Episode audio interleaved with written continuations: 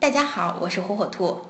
相信啊，有一个问题，几乎每位父母都被问到过，那就是爸爸妈妈，我是从哪里来的呢？这是一个让大多数父母感觉很棘手的问题。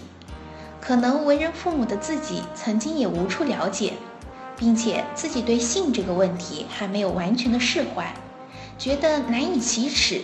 更不知如何将这个尴尬的问题和孩子来表述清楚。那么你们都是怎么回答的呢？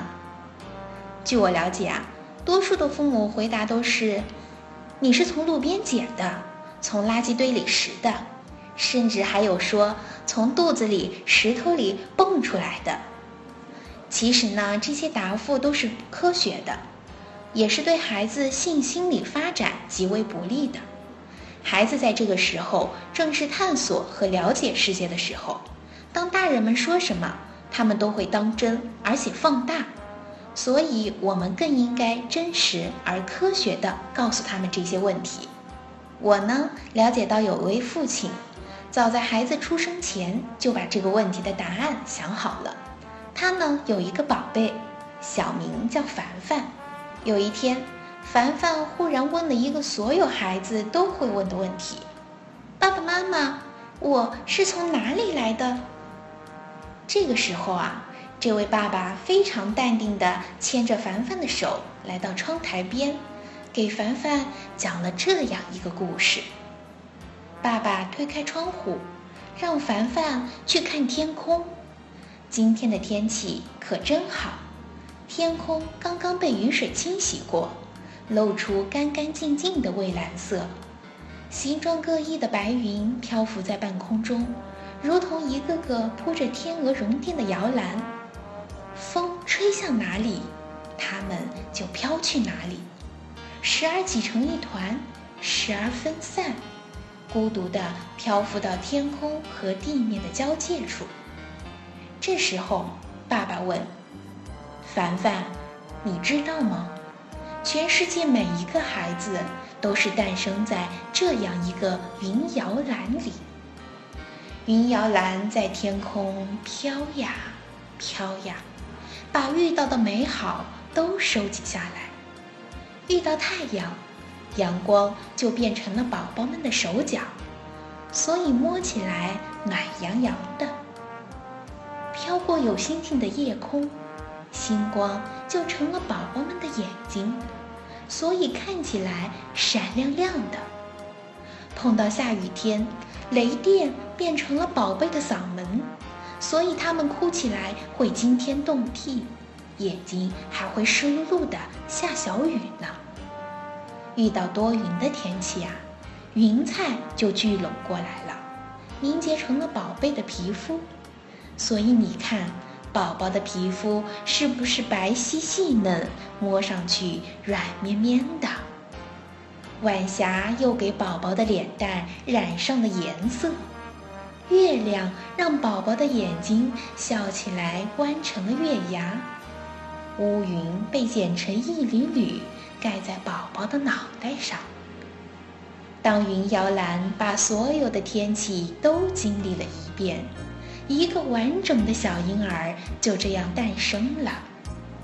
可是，别着急，还没完呢。这些宝宝的身体完整了，可是小脑袋瓜里却还是空的。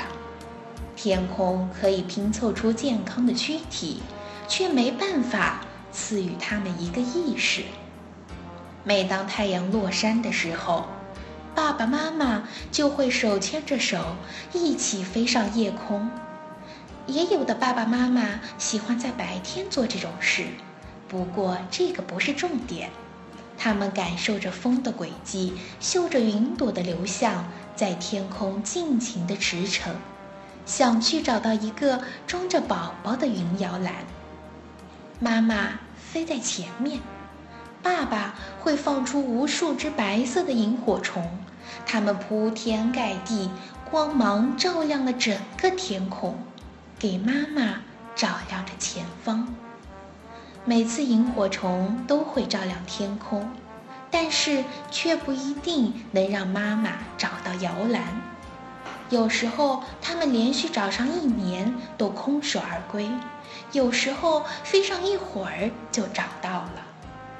如果足够幸运，他们会看到一个云摇篮越飘越近，爸爸妈妈齐心协力让摇篮落在地上，妈妈把摇篮融进自己的肚子里，再也不分开。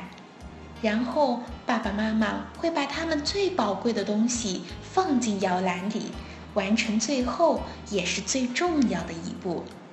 有的爸爸妈妈放进去的是一颗钻石，它会让宝宝变得坚强；有的爸爸妈妈放进去一根羽毛，它让宝宝充满轻盈的想象力；放进鲜花，宝宝会特别爱美；放进计算器，宝宝数数的速度会比别人更快。还有的爸爸妈妈。在摇篮里放进了新买的 iPad，这样的宝宝表情会特别丰富，但脸会变得特别大。无论什么时候，只要能放进去一样，然后它会在宝宝的脑袋里悄悄地生长起来，就像种子发芽一样伸展枝叶。十个月之后，在小脑袋瓜里结出一个满是回沟的大脑果实。到了这时候，云摇篮会啪嗒一声散成云和雨，让宝宝降落在真正的摇篮里。而云雨会再度飞上天空，继续搜寻气候素材，为另一个新宝宝的诞生而做准备。这时候，凡凡问爸爸：“那么，爸爸妈妈在我的脑袋里放进去的都是什么呢？”嘿嘿。爸爸可比其他爸爸聪明多了。这时候，爸爸得意洋洋地摸着凡凡的脑袋说：“爸爸一直在想，如果能多给你塞点东西，你一定会比其他的小朋友更开心。所以，爸爸准备了一把甜甜的糖果，两本精美的童话绘本，三个发条小青蛙，四只芒果，五块钱现金和六种颜色的蜡笔。”凡凡又问：“不是说只能放一样吗？这么多东西怎么放进去？”爸爸准备了一个大大的木头匣子，把这些东西都塞进去了，然后把整个匣子放进凡凡的脑袋里。怎么样，爸爸聪明吧？这时候，妈妈跑过来抱起了凡凡。可惜呀，你爸爸太粗心，居然忘了把匣子盖住。飞上天空时，一件一件东西全都从匣子里掉出来，最后只剩下一个空空的木匣子。没办法，只好把它放进了你的脑袋。现在已经长成了一个无比巨大的脑内空洞了吧？爸爸欣慰地笑了，凡凡也若有所思地点点了头。这位充满想象力的爸爸，其实就是著名的作家马伯庸。他用童话般的故事和温和的态度，平淡、自然、耐心地去解决了孩子的提问。孩子的提问通常是单纯而自然的，所以我们也需要用同样单纯而自然的方式去加以答复。这样不但满足了孩子的好奇心。也拉距了和孩子心理与情感的距离，更让他们懂得他在我们的心中是多么的重要，会让孩子更有安全感，对他人格形成和性心理的发展也起着同样重要的作用。也许我们的语言没有马伯庸那么优美，词藻也并没有那么华丽，但是各位爸爸妈妈可以学习这样的方法。